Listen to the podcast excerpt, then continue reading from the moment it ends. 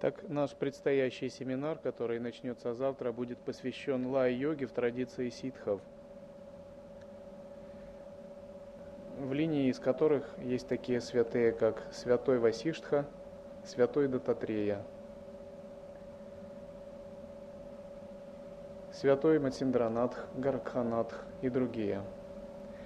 И когда мы говорим, что у нас в линии есть какие-либо святые, это означает, что эти святые входят в эту цепь ученической преемственности. И они передали определенные знания, на которые мы ориентируемся и которые мы стараемся сохранять и развивать в процессе своей духовной практики. И такая цепь ученической преемственности называется парампара или линия передачи. Это означает, что те знания, о которых мы будем говорить, это не есть нечто выдуманное каким-либо человеком, а то, что является богооткровением, реализованным в душах этих святых и пришедшими с более высоких измерений. И это одна из причин, почему мы считаем учение лай-йоги очень ценным. На первый взгляд, учение лай-йоги может показаться э, традиционным индуизмом – или, может быть, неоиндуизмом. И на эту тему много различных мнений существует. Некоторые говорят так, индуистом нельзя стать, и можно только родиться. Некоторые востоковеды имеют серьез такое мнение. Они говорят, вы можете стать индуистом только в том случае, если вы родились и с вами провели, как с ребенком, определенные обряды, вы были зачаты по обряду Гарпадхана Самскара – вас инициировали в детстве, вы принадлежите к определенной готре, клану, касте, вас воспитывают с индуистскими божествами. Это целый процесс. И вот что такое индуизм.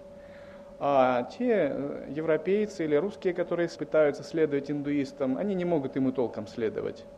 Потому что индуистам нельзя стать, им можно родиться. Но вообще, когда я слышу такое мнение, это мне смешно. Я думаю, что так могут заявлять только те, кто не занимается духовной практикой. И, наверное, все-таки нас не интересует прежде всего, как стать индуистом или каким-нибудь еще истом. И нас в первую очередь интересует, как реализовать свой богопотенциал, как достичь освобождения.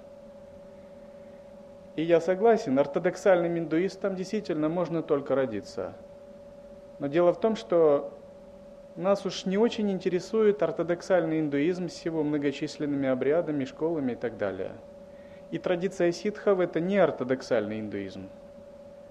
Это не то чтобы ведический брахманизм или некая школа поклонения.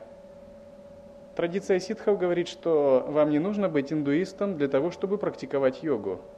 И ситхи, ну, они не слушают религоведов. И востоковедов тоже, их не слушают. У ситхов свое мнение. И не говорят, что это все ерунда. На самом деле, вам надо просто искренне стремиться развивать свое сознание, свой богопотенциал и заниматься духовной практикой. И на самом деле может показаться, что лай-йога принадлежит э, к определенному э, действительно религиозному, национальному, традиционному учению – и то, что она вытекает из традиции, она традиционная, это действительно так. Но то, что лай-йога связана с какими-то культурными ограничениями или с какими-либо традициями национальными, я не согласен. Поскольку учение лай-йоги, оно прежде всего связано с вашей осознанностью, с вашим осознаванием – и оно связано с вашей жизнью, с вашими обстоятельствами. И на самом деле не так уж важно, как вы себя называете. Индуистом или тем или еще. Существует метод, практика, учение, определенный целый культурный слой, разумеется, вокруг этого существует. Но все это не столь важно, как кажется. Это скорее приятное и красивое украшение. Но не это является сердцем практики учения. И вы можете носить определенную атрибутику или можете ее не носить. Или использовать поклонение определенным божествам или не использовать, для лая-йоги это не так важно. Поскольку сущностью учения лая-йоги является учение об осознанности. А учение об осознанности как таковое не связано с атрибутикой. И оно связано прежде всего с вашим собственным осознаванием. Часто учение называют лая-йогу учением трех свобод. Учение трех свобод означает, что вы позволяете уму быть в свободе, позволяете телу быть в свободе и позволяете речи быть в свободе. Именно когда мы способны позволить э, трем аспектам нашего существа быть в свободе, мы можем по-настоящему работать с осознанностью. А различные другие методы, они помогают развивать эту осознанность.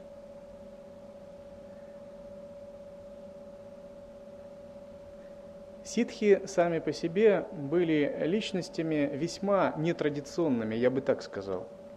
И иногда они часто находились даже в оппозиции по отношению к ортодоксальным учениям. Это не что-то, нечто серьезное, я бы сказал так, такая игровая оппозиция. Поскольку традиция ситха все-таки более внутренняя, она не очень связана с религиозными обрядами, храмовым поклонением – Традиция ситхов ее можно назвать религией внутреннего опыта. И этот внутренний опыт, он не заключается в определенные рамки, слова и так далее.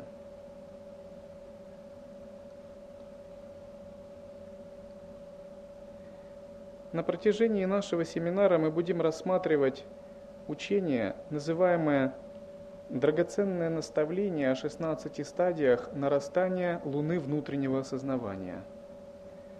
Я считаю, это одно из самых ценных учений, которое существует в лая-йоге, которое позволяет проследить процессы сознания, начиная от неудовлетворенности и духовных поисков, заканчивая становлением Богом-творцом, творением новых вселенных и переходом в новые, более чистые измерения –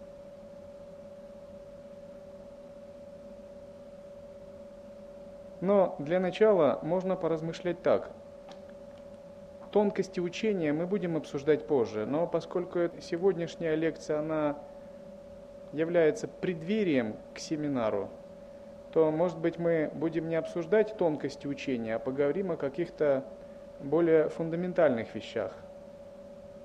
Например, какова цель нашей духовной практики? Для чего мы вообще следуем учению? каков э, плод, какова конечная цель духовной практики. Но иногда, если человека спросить, он может заученно ответить, моя цель – освобождение и просветление. И это так. Тогда его можно спросить, а что же такое освобождение и просветление? Некоторые люди могут сказать, ну, это вхождение в самадхи, это испытание недвойственного сознания, это сверхсознание – Но если мы обратимся к учению, то учение говорит, что освобождение и просветление – это не конечная цель. Скажем так, это начало, а конечная цель лежит гораздо дальше. И какова же конечная цель, если освобождение и просветление – это не начало, это начало, а не конец? В учении Ла-йоги конечная цель – стать богосуществом – это называется ситха или дивья манушья, божественный человек, реализовать свою боготождественность.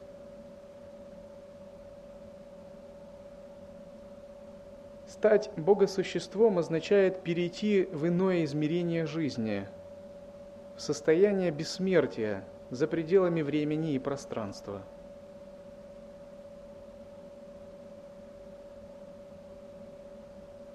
В учении ситхов говорится, что каждый, занимаясь духовной практикой, может изменить не только состояние своего разума, но и состояние своей энергии. И на высших стадиях учения существуют такие разделы, как переход в чистое измерение, создание мандалы чистого видения, становление Богом-творцом, проявление игры – И конечной целью учения является становление Бога человеком. Богочеловечество, Бога-человек – это наше будущее. И когда мы ступаем на путь садханы, мы к нему стремимся всей душой. И мы стараемся творить такое будущее силой своего намерения, силой своего управляемого намерения, силой своего созерцания – и что же такое Бога-человек, Дивья Манушья или Дева, Ситха? Это, конечно, не обычное человеческое существо, поскольку боги – это принципиально иной класс живых существ, находящихся за пределами законов человеческих ограничений. Боги бессмертны, в отличие от смертных. Я читал, один человек сказал так – а, в полемике. Он сказал так, если вы такие умные, почему же вы смертные? И это действительно можно задать этот вопрос всему человечеству. Если мы так горды своими материальными достижениями, и если мы так все знаем, то почему же мы до сих пор умираем? Можно сказать, мир богов – это мир более высокого измерения, в котором нет человеческих ограничений. На самом деле, с точки зрения богов, люди, человечество, не слишком удачливый класс существ, мягко скажем так. Потому что у людей существует большое количество ограничений. Они живут немного, они смертны. Они живут во времени, и это время у них не так уж велико, они ограничены пространством. К примеру, они не могут свободно перемещаться в пространстве. Они не могут контролировать энергию, биохимию и физические процессы своего тела. Их разум обладает невысоким уровнем сознания. Они подвержены физическим законам этого мира. И все это очень большие ограничения – и на определенном этапе мы понимаем, что быть человеком это не так уж гордо звучит, как кажется, как нам говорят. И быть человеком это пока не очень гордо звучит. Потому что быть человеком означает быть ограниченным. И как бы мы ни говорили, мы имеем эти ограничения. Тем не менее, внутри человека есть потенциал, и этот потенциал действительно божественный. И если мы сумеем раскрыть этот потенциал, реализовать его и реально проявить в нашей жизни, то тогда действительно, став Бога человеком, мы можем зазвучать гордо. Потому что в древних священных текстах йоги описывались йоги, которые, будучи людьми, обладали реализацией, святостью, могуществом, силами и разумом, равным богам, а иногда даже их превосходили. Они не были просто людьми, они были Бога-людьми – и тогда можно сказать, что Бога-человек – это звучит гордо. И если взять черты Бога-существа, то такое Бога-существо, оно не ограничено своим разумом. Оно мыслит парадоксально. Оно находится за пределами обусловленной двойственной логики. Бога-существо ситх бессмертен. Он обладает не одним телом, а множеством тел. Он живет не в одной реальности, а живет одновременно в нескольких реальностях. И он может менять реальности, перемещаться по ним свободно, так же, как мы меняем свою одежду, настроение или телеканалы в телевизоре. Богосущества не живут принудительно в коллективных видах реальности, так как, к примеру, мы люди – мы живем в этой реальности, мы в ней рождаемся, и мы умираем в этой реальности. И мы ничего не можем поделать. Мы не можем сказать, я хочу жить в другом измерении. Нам скажут, ну мало ли что ты хочешь, вот у тебя есть этот мир, и, пожалуйста, будь добр, в этом мире живи, что бы ты ни думал. Но боги и богосущества живут в мультиреальности. Их реальность является собой целый веер или целый спектр миров – и они могут свободно выбирать тот мир, в котором им жить, перемещая по ним свое сознание. Богосущества создают свой персональный тоннель реальности. То есть каждый богочеловек, каждое богосущество представляет собой целый информационный тоннель реальности, целую вселенную. Это такая вселенная называется мандала. Представьте, если бы вы жили на Земле, и вся Земля принадлежала вам, и она была у вас в собственности. И ваш друг также имел в собственности тоже Землю, и ваши родственники, и у каждого, и не только Землю, а целую Вселенную. И этих Вселенных было бы очень много, и так, что их хватало бы всем.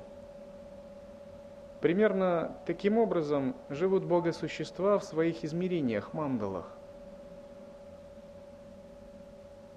Бога-человек также живет в персональной истории. Он не живет в коллективной истории. Его история персональна в том смысле, что весь мир состоит из его собственного сознания. Мы, люди, вынуждены жить в коллективной истории. Так или иначе, мы являемся участниками определенных исторических процессов, масштабных процессов, которые происходят. Мы являемся частью социума, частью человечества – частью определенного этноса, рода, семьи и так далее.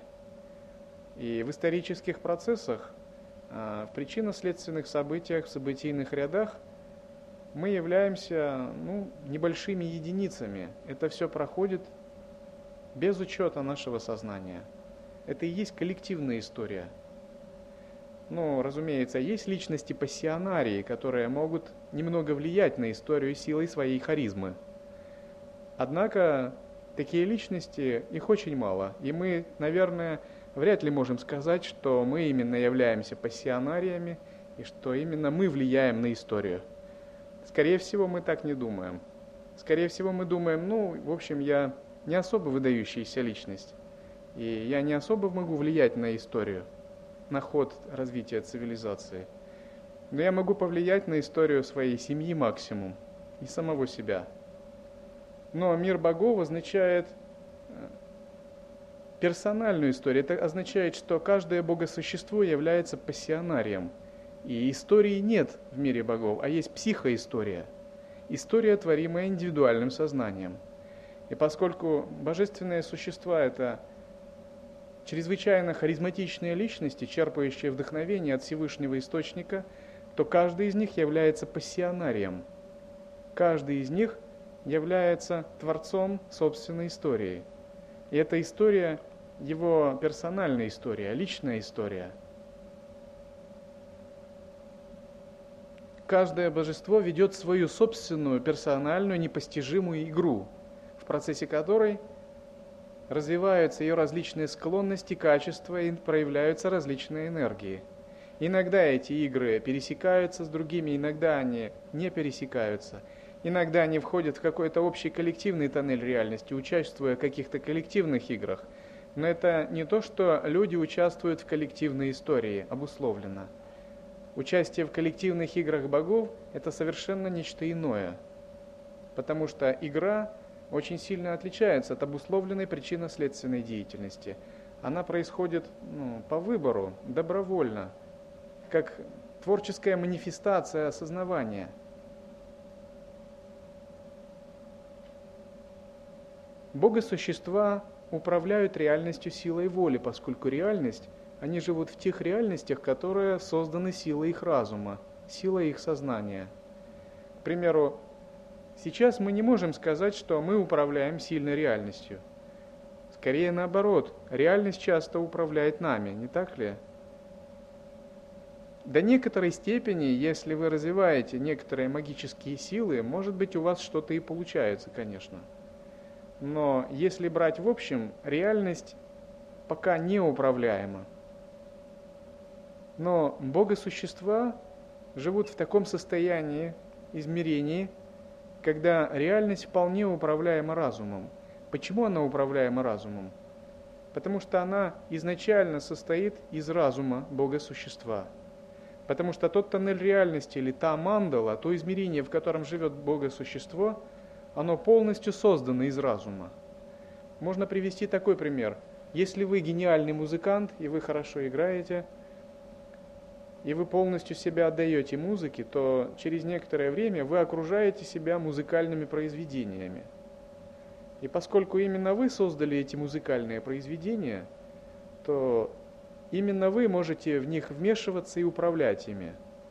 И поскольку вся ваша реальность, все ваше субъективное и объективное пространство состоит из музыкальных произведений, то вы вполне можете влиять на внешнюю реальность силой своего сознания – поскольку вы ее творец. Это ваша субъективная реальность, которая была спроецирована наружу. Таким же образом, божества живут в такой субъективной и объективной реальности, которая была создана ими и спроецирована ими. И поскольку она была создана и спроецирована ими, эта реальность управляема ими полностью.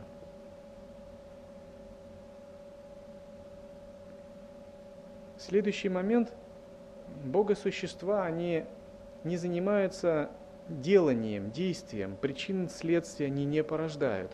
Есть такая поговорка в Индии – Бог не работает. Боги занимаются творчеством, они творят, они играют, но они не занимаются э, работой принудительно, как это в мире людей, потому что им чего-то не хватает или потому что им надо зарабатывать на жизнь. В мире людей не каждому удается творить или играть. Большинство, в общем, вынуждено подчинять себя иногда даже тому, что ему не хочется делать. И создавать определенные причины, чтобы пожинать определенные следствия. Это факт. Это и есть подверженность закону кармы, закону причин следствий. Но в мире божественных существ – не существует подверженности закону причин следствий. Не существует закона кармы как такового. Не существует событийных рядов. И нет нужды порождать определенные причины, чтобы пожинать определенные следствия. Боги находятся в состоянии лилы, божественной игры. Лила отличается от причинно-следственных действий тем, что она полностью творческая. Это полностью творческая манифестация внутренних энергий. Она спонтанна, она не обусловлена. Если вы представите, к примеру, игру актера в театре. Актер играет, это ему очень нравится. И в процессе своей игры он не пытается что-то получить взамен, если это искренний актер – он играет просто из-за того, что у него есть тенденция к творчеству, и ему это творчество очень нравится. Но при этом он полностью не отождествлен с игрой, он знает, что это процесс игры. Это с некоторой натяжкой можно уподобить игре, лиле, в которой участвуют божества. Божественные существа находятся в недвойственном состоянии – их разум просветлен, но у них также есть энергии и есть индивидуальности. Их индивидуальности чисты и просветлены. Но поскольку у них есть энергии и индивидуальности, они проявляют эти энергии, но такое проявление это есть творческая манифестация самого Абсолюта. Это не то, чтобы у божественных просветленных существ наступает некая помрачение сознания, и у них снова возникает эгоистичное желание действовать. Они действуют в нераздельном состоянии с Абсолютом. Но поскольку Абсолюту свойственно манифестировать, эманировать свои творческие силы, шакти, то божественные существа создают иллюзорные игровые индивидуальности и проявляют эти шакти. Это и есть принцип игры, лилы.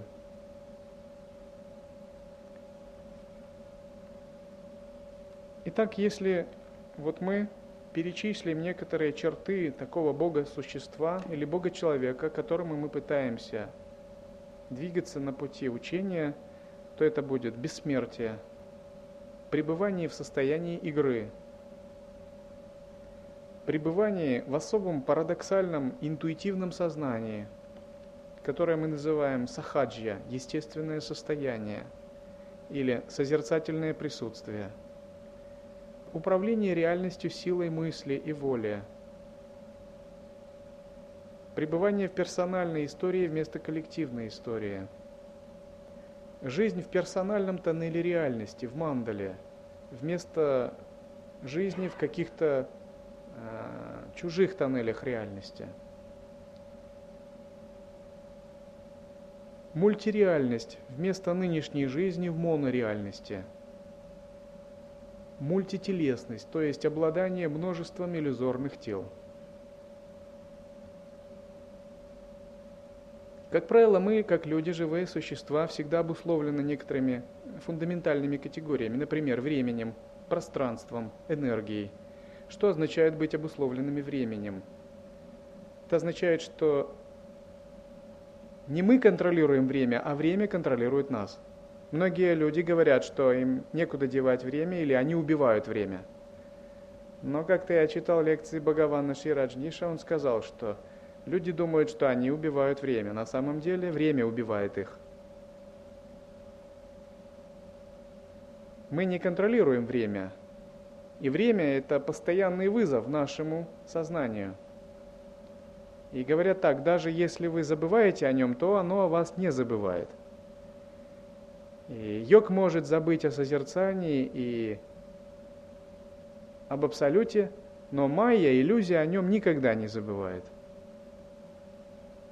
И не контролировать время означает, что время нашей жизни ограничено. И мы не можем управлять процессами времени. Это и есть не свобода времени – Существует также пространство. Не контролировать пространство означает быть ограниченным пространством, не быть способным поменять реальность, не быть способным создавать новое пространство, быть жестко привязанным к определенному участку пространства. Это все ограничение в пространстве. Ограничение в энергии означает иметь ограничение в энергии своего тела, или в энергиях, которые связаны со Вселенными, иметь ограничения, связанные с законами мироздания, физическими законами и константами. Эти три фундаментальных ограничения, ограничения во времени, в пространстве и в энергии, являются главными характеристиками человеческого существа, как обусловленного в сансаре – но богосущества не имеют подобных ограничений. Они не ограничены временем, пространством и энергией. Напротив, благодаря своей ясности, генерирующейся ясности или силе сознания, они могут, каждый, разумеется, в меру своей реализации, управлять временем, пространством и энергией.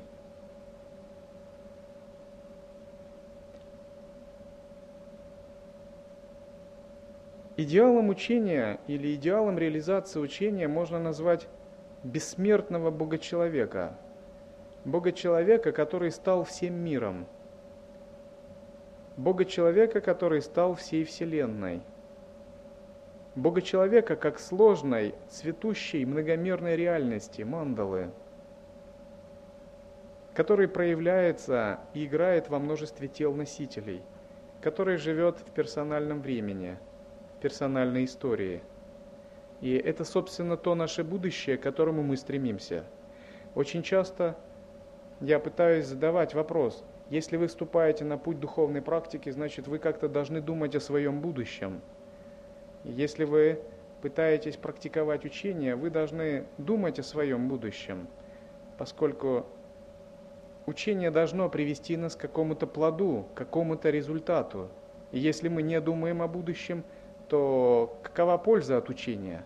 Каков смысл тогда того, что мы его практикуем?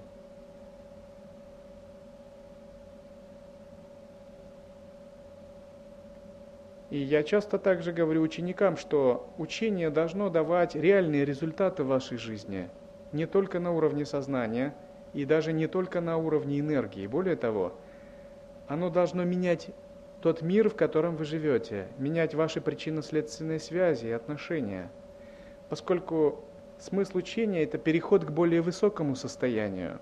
Если вы не удовлетворены жизнью в мире людей, это означает, и с помощью учения вы хотите перейти в более высокое измерение, к Богочеловечеству, к Богосуществу, это означает, что рано или поздно такой переход должен состояться. И подобный переход является закономерной стадией и ступенью в учении. Это называется переход в измерение мандалы, в чистое кармическое видение.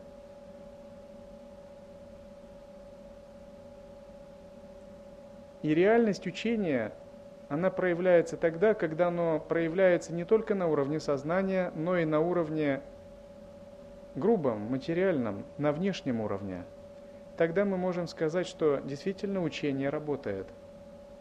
Потому что стать богосуществом – это радикальная психологическая революция. Стать богосуществом – это величайшая трансформация. И когда мы занимаемся йогой, это, конечно, не означает, что мы делаем асаны в фитнес-клубе и смотрим, как в зеркале улучшилась наша фигура – и это также не означает, что мы изучаем периодически священные тексты по Адвайте и довольствуемся этим. Считать это йогой, это было бы наивно. Но, к сожалению, часто в западном мире под йогой ну, подразумевают что-то ближе к этому. Но учение святых, божеств и ситхов гораздо более глубоко. Оно предполагает э, реальную трансформацию, реальную богореализацию. И реальный несловесный переход в мир божественных существ, в мир мандалы. Поскольку учение передается святыми по линии ученической преемственности, это не означает, что вам нужно перенестись куда-то в физическом теле. Скорее это означает, что в потоке вашего сознания открывается новое видение. И в этом новом видении вы можете полноценно существовать так же, как в физическом мире – Именно поэтому я часто говорю, если вы следуете учению лай-йоги, пожалуйста, подумайте, как вы мыслите свое будущее, как вы видите себя в будущем, и куда вы направляете свои мысли. И как вы считаете, как вам надо направлять свои мысли, чтобы получить тот результат, о котором говорит лай-йога? Если мы не направляем свое будущее, не формируем вектор намерения, смысловой вектор намерения – не создаем некую целеполагающую систему для того, чтобы создать то будущее, которое мы хотим, то одноразовые занятия йогой не принесут какого-то результата.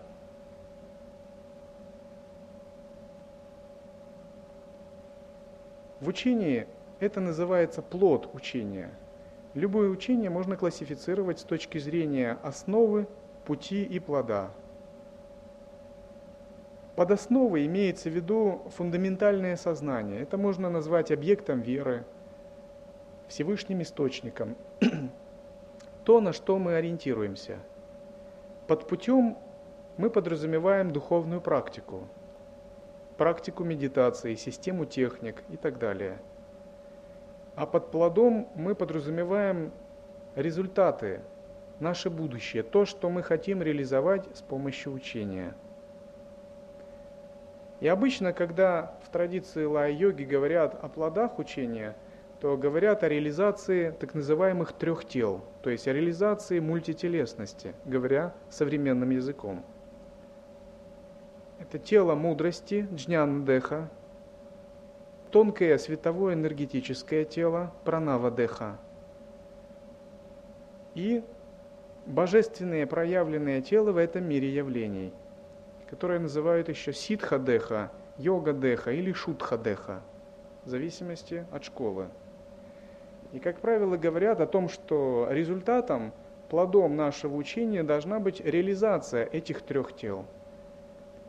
Тело мудрости – это не особое какое-то тело, Скорее, это пространство чистого осознавания за пределами качеств и всякой двойственности, которое мы открываем в потоке нашего ума – Тело энергии – это иллюзорное тело в высших божественных мирах. Это тело, состоящее из тонких, тонкоматериальных элементов, с помощью которых можно общаться с божественными существами, переноситься в чистые страны, в мандалы чистого измерения. И, наконец, ситха-деха, то есть тело в проявленном измерении – это бессмертное или трансмутированное тело в этом физическом мире – Таковы три тела, которые являются плодом учения лай-йоги. Но на самом деле эти три тела – это всего лишь определенная, ну как бы схема, которая показывает нам путь реализации. А этих тел может быть гораздо больше, поскольку божественные существа не ограничены каким-либо количеством тел.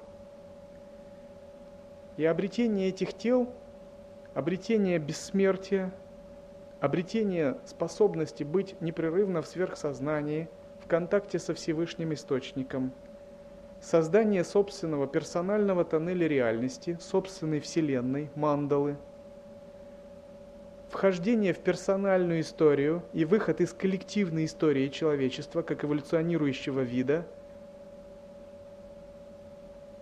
управление реальности силой воли является плодом учения лай-йоги.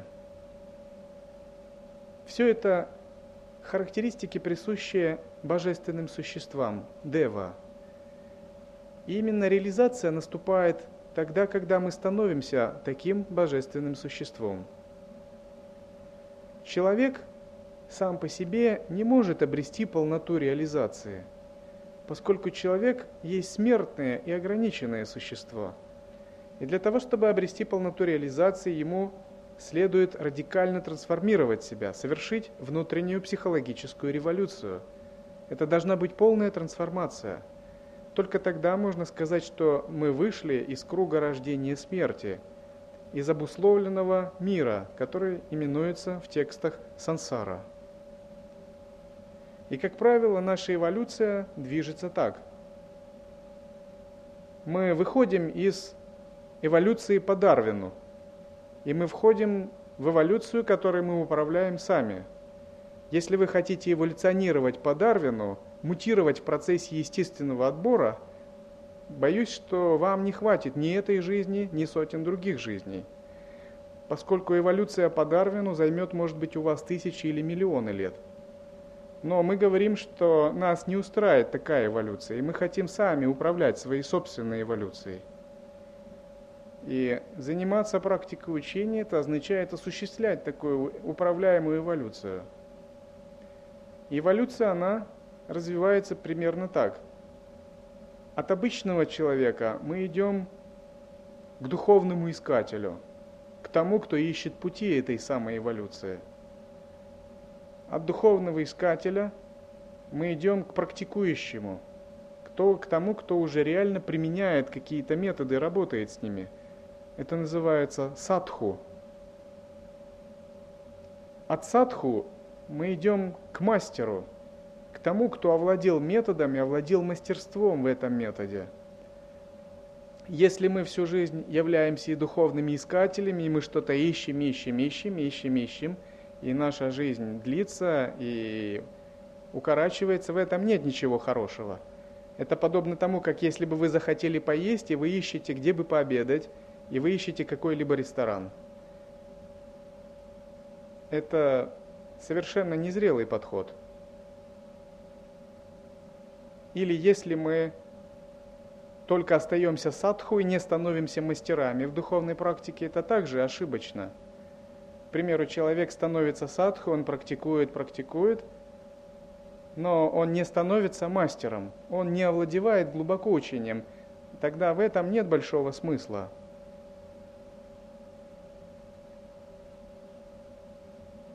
Поскольку трансформация возможна именно на стадии мастерства. На стадии начинающего, новичка-дилетанта, трансформация в принципе невозможна, поскольку трансформация предполагает определенный качественный скачок и переход на новый уровень. И для того, чтобы этот скачок и переход произошел, нам необходимо достигнуть определенного уровня, и это как минимум уровень мастерства. Наконец, от мастера – мы идем к состоянию совершенства. Это называется ситха. К совершенному состоянию. Это еще не божество, но это уже полностью пробужденный человек.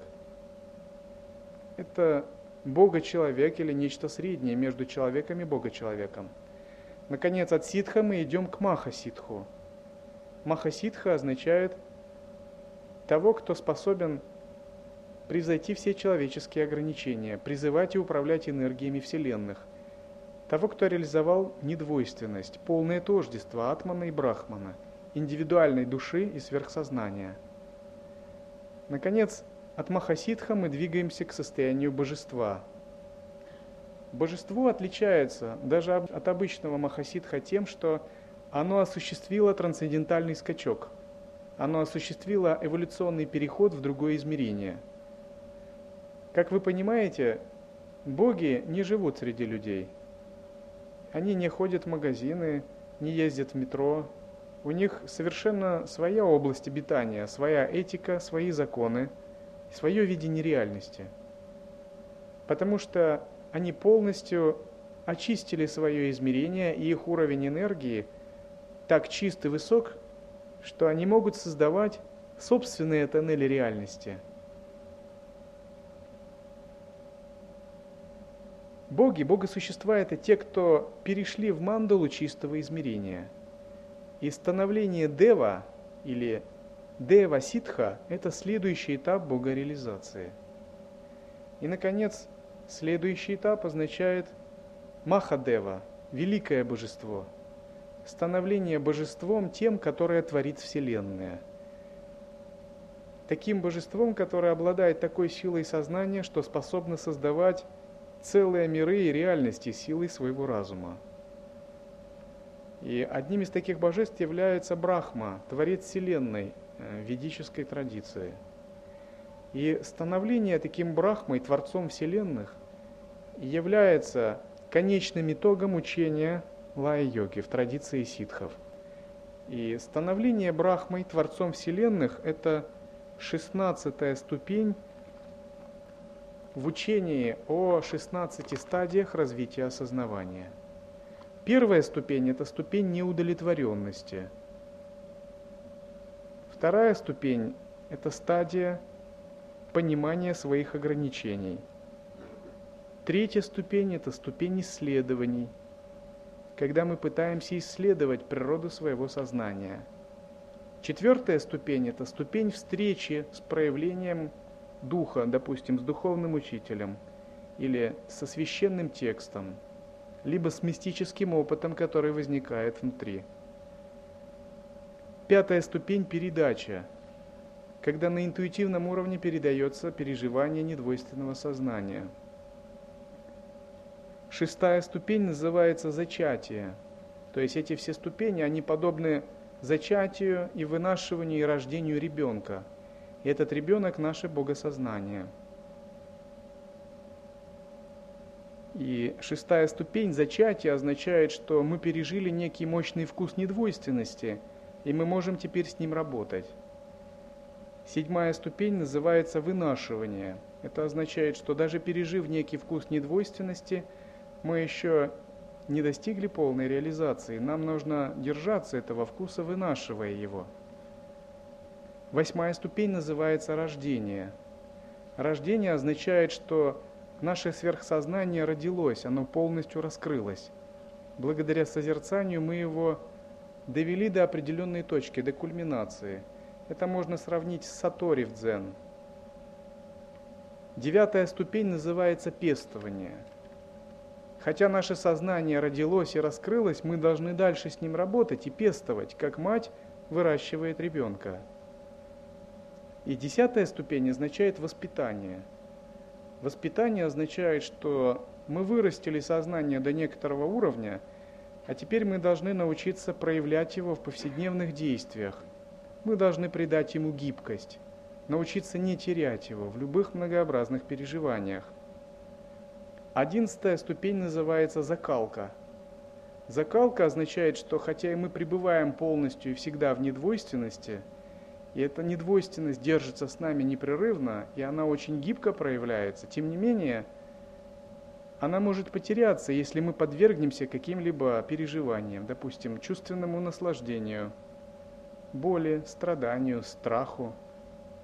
Столкнемся с чем-то, что превосходит нас – и на стадии закалки йогин тренирует свое сознание, объединяя его с различными переживаниями, чтобы его не потерять.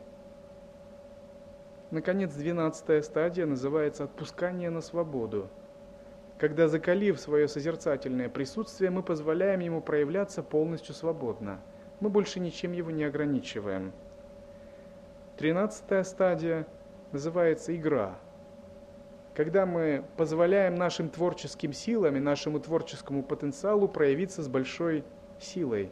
Когда все наши склонности, наши прошлые таланты, переживания, все очищается и расцветают, как различные творческие гениальные способности, как сверхъестественные силы. Наконец, четырнадцатая стадия называется творение мандалы. Когда мы обрели недвойственное сознание и научились проявлять творческие силы, с помощью нашего недвойственного сознания и творческих сил мы создаем определенную субъективную реальность. Это подобно тому, как вы научились строить и решили построить себе большой дом и дворец для того, чтобы жить в нем – только эта реальность полностью субъективная, она создается силой разума, силой сознания. Мандала – это сложная, цветущая система, которая создается силой вашего разума, и в центре которой вы стоите как ее руководитель или как Бог-творец. И такого руководителя или Бога-творца называют Мандалишвар на санскрите – Наконец, пятнадцатая ступень – это переход в измерение мандалы. Когда мы создали определенную духовную реальность, персональный тоннель реальности, а затем полностью перешли в него. Это подобно человеку, который тяжело трудился и разбогател. И когда он разбогател, он построил себе дом-дворец. А когда он его построил, он подумал, почему я должен жить в какой-то маленькой комнате – и он переходит жить в этот дворец. И, наконец, последняя, шестнадцатая стадия – это создание новой Вселенной. Когда сознание, вдохновленное недвойственным переживанием, способно творить не некие локальные реальности, целые миры, целые грандиозные вселенные, выступая в роли Бога-творца и проявляя творческие силы.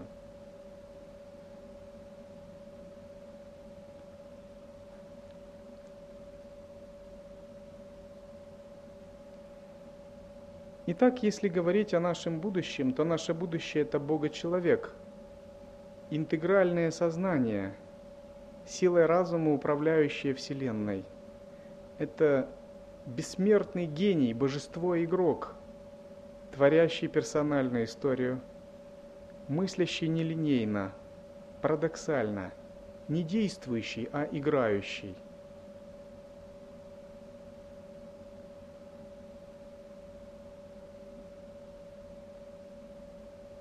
Каким же образом можно реализовать состояние Бога-существа и осуществить этот эволюционный скачок? Каким же образом можно реально создать такое будущее? И реально ли его вообще создать? Если мы проанализируем священные тексты, ответ будет однозначен – да, это реально. Если бы это не было реально, в противном случае – может быть, не было бы и смысла нам заниматься духовной практикой. Но творить эту реальность должны мы сами. Мы сами несем ответственность за наше будущее. И даже если мы получаем передачу от учителя, учение, объяснение, то ответственность все равно лежит на нас. И выбор всегда за нами самими – поскольку кроме нас никто божественную реальность не может сотворить. Мы сами ее творим силой собственного сознания.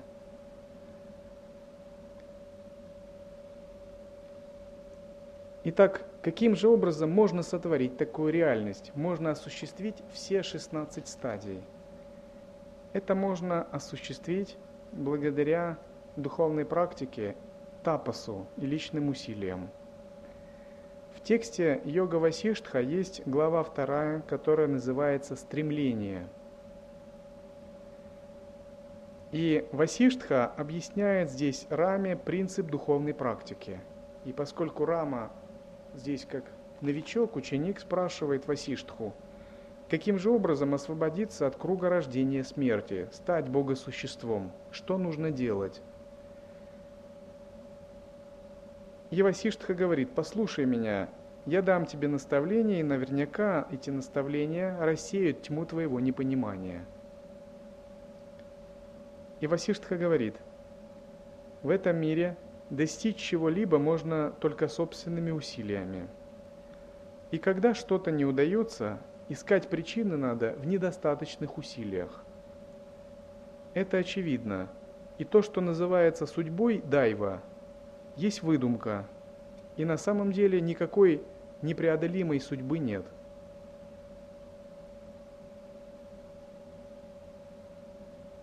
В учении есть различные теории, которые говорят о соотношении силы воли и предопределения, закона кармы и личной воли, вселенского закона Риты и судьбы Дайвы.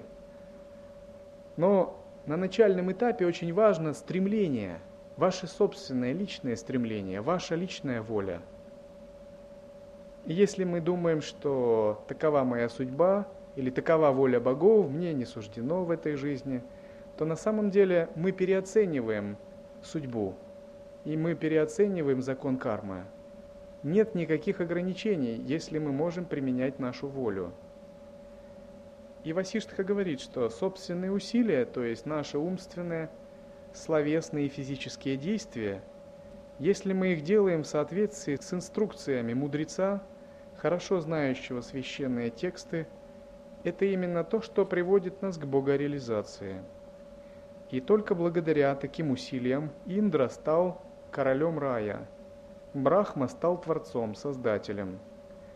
Все остальные боги и полубоги оказались на своих местах. Усилия могут быть двух категорий – усилия прошлых рождений и усилия этого рождения – и последние могут победить первые. То есть то, что мы называем кармой, судьбой, это не что иное, как наши прошлые усилия. Говорят так, если вы хотите узнать, чем вы занимались в прошлой жизни, посмотрите на жизнь нынешнюю. Наша жизнь отражает наши прошлые усилия. В прошлых жизнях мы делали определенные усилия, прилагали волю. Эти усилия создали определенные отпечатки в потоке нашего сознания. Эти отпечатки называются самскары. И в этой жизни мы тоже прилагаем определенные усилия. И часто бывает так, что отпечатки самскары, созданные усилиями прошлой жизни, входят в противоречие с усилиями нашей нынешней жизни. И это называется столкновение прарабдха кармы, то есть кармы прошлых воплощений, и пурушакары, личного усилия – Подобно тому, как два барана сталкиваются на узкой дорожке, таким же образом происходит столкновение наших прошлых карм и нашего нынешнего усилия. Но если наше нынешнее усилие довольно сильно, то оно может победить наши самскары. Все зависит от того, насколько мы применяем это усилие. Васиштха говорит, судьба это не что иное, как усилия прошлых жизней. Между этими категориями постоянный конфликт в этом воплощении, и побеждают более сильные. Если ваша воля и ваши усилия в этой жизни не сильно, то побеждают усилия прошлых жизней, побеждают ваши самскары, и вы вынуждены следовать за ними. Если же в этой жизни вы прилагаете достаточную силу воли и усилия, это называют тапос, ягический тапос – то вы можете отменить действие прошлых самскар и изменить свою судьбу.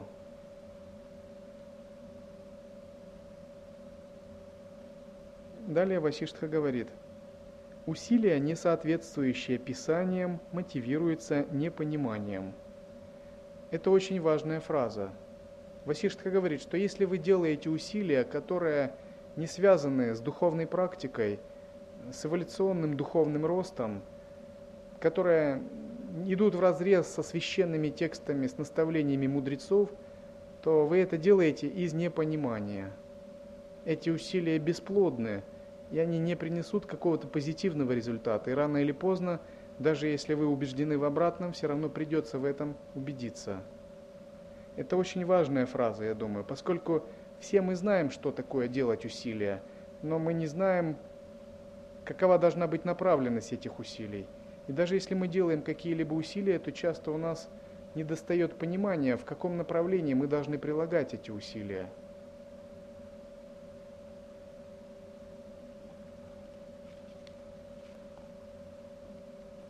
Васиштха говорит, когда нет результатов усилий, надо внимательно просмотреть свои действия на предмет того, что исходит из непонимания, и, найдя их, беспощадно их искоренить. Нет силы большей, чем правильное действие в настоящем. Поэтому надо, стиснув зубы, прилагать усилия, победить зло добром и судьбу усилия в настоящем.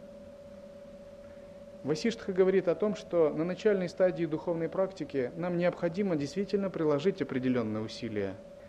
И о какой такой победе добра над злом он говорит. Разумеется, нам не нужно искать какое-то внешнее зло, под злом здесь имеются в виду наши клеши, ограничения, омрачения. Что такое клеши? Ну, клеши – это как бы кармическая грязь, которая засоряет наши тонкие тела, чакры, энергетические тела и сознание. Это кармическая грязь, которая возникает в результате прошлых ментальных отпечатков. И обычно говорят, что существует три главные узла в сердце – и один узел связан с неведением, авидьей, второй с желанием, камой, и третий с действием, кармой.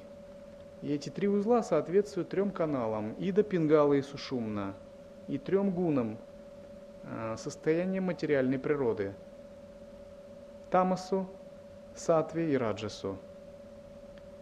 И эти три узла затем разрастаются в клеши, омраченное, ограниченное состояние – но основные клеши, какие они могут быть?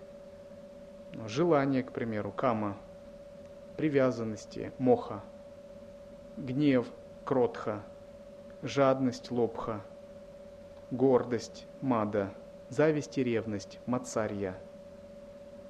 Каждый, наверное, знает, что у нас существуют страхи, комплексы, стереотипное мышление – и мы им сильно подвержены до тех пор, пока мы полностью себя не очистили. Или существуют э, энергетические засоры в чакрах и каналах. И все это сильно досаждает нам в процессе духовной практики. Именно это и является тем, что препятствует стать нам так быстро и сразу богосуществами.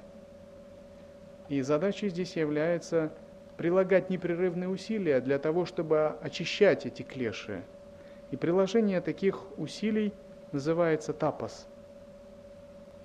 Что такое тапас? Тапас означает буквальный перевод «становиться горячим», «жечь», аккумулировать внутреннее тепло. В процессе тапаса сжигается зависимость от чувств, желаний и кармы. Тапас – это самоотречение и самопожертвование во имя высших целей, к примеру, освобождения – и существуют различные тапос, виды тапоса, которые выполняются в процессе духовной практики. И без тапоса невозможно достичь не только в духовной жизни, но также и в мирской жизни. Но простейшим видом тапоса является брахмачарья, целомудрие, воздержание от секса. Возможно, кто-то может сказать, но это очень сложно. Но никто не говорит, что переход к богочеловечеству – это нечто простое. И в конечном счете нам приходится выбирать, хотим ли мы чувственных удовольствий или мы хотим двигаться к освобождению. Другим видом тапаса является аскетическая диета и вегетарианство, упаваса. Но существуют экстремальные виды тапаса, которые традиционно выполняются в Индии практикующими – ну, допустим, это сезонные виды тапаса, тхуни тапас, когда йогин раскладывает из коровьих лепешек э, от 5 до 12 стопок, разжигает их, и затем на подносе зажигает еще одни лепешки и кладет их себе на голову. И этот тапас выполняется в самое жаркое время года, летом, и в самое жаркое время дня, с 12 до до двух часов дня. И в течение двух часов он зажигает этот костер и садится в его центр. И затем он начитывает мантру, или гуру-мантру, или определенное имя божества. Благодаря этому его энергия кундалини пробуждается, энергетические каналы очень сильно очищаются. Это очень мощная практика, которая дарует ситхи йогину, но которой не допускаются новички, поскольку элемент огня, который активируется в процессе такого тапаса, очень легко может выйти из-под контроля и принести вред. Тем не менее, такой вид тапаса существует. Разумеется, я не рекомендую вам выполнять его, пытаться. Поскольку, чтобы его выполнять, вы должны ну, обладать уровнем управления собственными энергиями и элементами. Существует другой вид тапаса. Он называется майдан тапас. Это длительное пребывание под открытым небом, под дождем, ветром и так далее. И он выполняется в осенний период, когда садху просто садится и ничем не накрывая свое тело, э, в течение двух, может быть, трех месяцев находится в одном месте. И когда льет дождь или дует ветер, он все равно остается в этом месте, занимаясь медитацией. Это Майдан Тапас. Майдан означает площадка – некое открытое пространство. Другой вид тапаса называется джала тапас. Он выполняется в холодный зимний период. И, ну, разумеется, по индийским меркам, не по русским меркам. И выбирается самое холодное время, и человек находится в холодной речной воде в самое холодное время суток, с 12 до 2 ночи. И он в это время медитирует – разжигая внутренний огонь и пытаясь холод, который входит в его тело, сублимировать с помощью активного внутреннего тепла, элемента огня. Ну, некоторое время я пытался заниматься таким тапосом у нас в России. Но если вы не можете управлять своими элементами и интегрировать созерцательное присутствие с нижними чакрами, с элементом огня, конечно, лучше не, не следует заниматься таким тапосом, поскольку вы можете переохладить свое тело. Следующий вид тапаса, более экстремальный, называется кхаришвари тапас. Это стояние на одной или двух ногах в течение долгого времени. Некоторые аскеты тапасви выполняют этот тапас до 12 лет. Разумеется, это очень суровый вид тапаса, который полностью могли выполнять в древности величайшие или выдающиеся йоги Риши. Допустим, Арджуна выполнял такой тапос, и его тапос описывается в Махабхарате. Благодаря своему тапосу он получил благословение Шивы, сумел вознестись на небеса бога Индры и пройти обучение под руководством непосредственно бога Индры. Он питался одним воздухом, листьями, то есть выполнял жесткую практику поста, стоял на одной ноге в течение нескольких месяцев и читал непрерывно мантру, находясь в глубоком состоянии созерцания – и после того, как Шива его благословил, то спустилась небесная колесница Вимана, ну нечто наподобие НЛО. И пилот этого Вимана пригласил Арджуну взойти на небеса Индры, чтобы пройти дальнейшее обучение. Это пример перехода в божественные измерения, в мандалу чистого измерения. И если вы прочитаете книгу Горец из Махабхараты, где описывается вознесение Арджуны в мир Индры, тогда вы примерно можете понимать логику 16 стадий развития осознавания, которая существует в учении лай-йоги. Это очень похожая логика на учение о 16 стадиях. Существует также мауна тапас или мауна врата. Это то, э, что выполняют монахи в монастыре, соблюдение молчания – и такое молчание может выполняться от нескольких дней в течение ретрита до нескольких лет или до 12 лет. Это один из самых доступных видов тапаса. Но есть также экстремальные виды тапаса, о которых можно просто упомянуть. Они не для подражания. Допустим, лежание на острых гвоздях, кантакасая тапас. Висение вниз головой над дымящимся костром из коровьего помета – называется уртхвамукхи тапас. Сидение под подвешенным сосудом, из дырочки которого капает вода, джаландхари тапас. Держание руки поднятой вверх, непрерывно, Погребение заживо под землей или в земле на несколько часов или дней называется самадхи тапас. Но, разумеется, это возможно только в том случае, если йогин может, находясь в самадхи, жить под землей и остановить свое дыхание. В противном случае в этом нет никакого смысла. Продолжительное смотрение, не мигая на солнце, трата катапас. Лежание на одном месте, аджагара садхана – когда э, йогин, ну, мы имеем в виду индийских йогинов, берет определенный обед, не двигаться и находиться постоянно на одном месте. И он может находиться 3 года, 5 лет, 20 лет, в зависимости от его обета. И идет дождь или снег, проходят годы, он все время находится на одном и том же месте. Иногда ему дают э, пожертвования, еду, просад, а иногда нет. Тем не менее, насколько возможно, он пытается не сходить с этого места и выполнять свою практику тапаса. Разумеется, кроме вегетарианства, брахмачарии и мауна тапаса, я вам не рекомендую подобные практики выполнять. Эти практики должны выполняться в определенной культурной среде, в определенном контексте и в соответствующем окружении – если вы попробуете в зимнее время находиться где-то обнаженным на площади, вряд ли вас поймут другие, да и вы сами, скорее всего, не сможете это выполнять. Тем не менее, в Индии это является традиционными, освященными авторитетами и традицией, очень законные, очень авторитетные виды аскетической духовной практики, тапаса. Я привел эти примеры скорее для того, чтобы показать вам, как важен принцип личного усилия – принцип определенной аскезы для того, чтобы достичь успеха в духовной практике.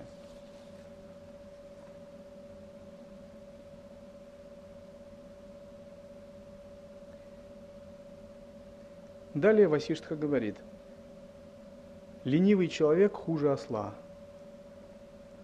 Никогда нельзя поддаваться лени, надо стремиться к освобождению, видя, что жизнь уходит с каждым мгновением – не надо купаться в чувственных удовольствиях. Тот, кто говорит, что такова моя судьба, я не могу ей противиться, не понимает истины, и его покидает удача.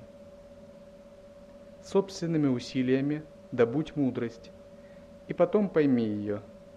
Собственные усилия оканчиваются пониманием сути – если бы не было на земле этого ужасного источника зла под названием лень, разве остался бы кто-нибудь безграмотным и бедным? Но из-за лени люди на земле ведут ограниченную жизнь, полную страданий и несчастий.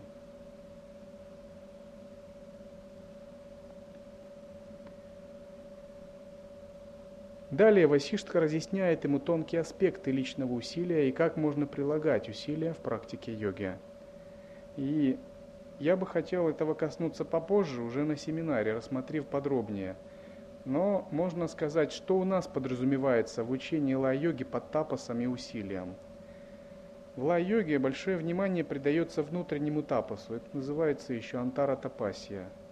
Внутренний тапос связан со способностью быть в созерцательном присутствии, с вашей способностью удерживать санкальпу – определенный статус сознания и непрерывно заниматься созерцательной практикой. Может быть, это не так эффектно, как стояние на одной ноге или сидение посреди костров, тем не менее, этот тапос очень глубокий, и он требует от йогина полной концентрации и полной вовлеченности в созерцательную практику фактически 24 часа в сутки.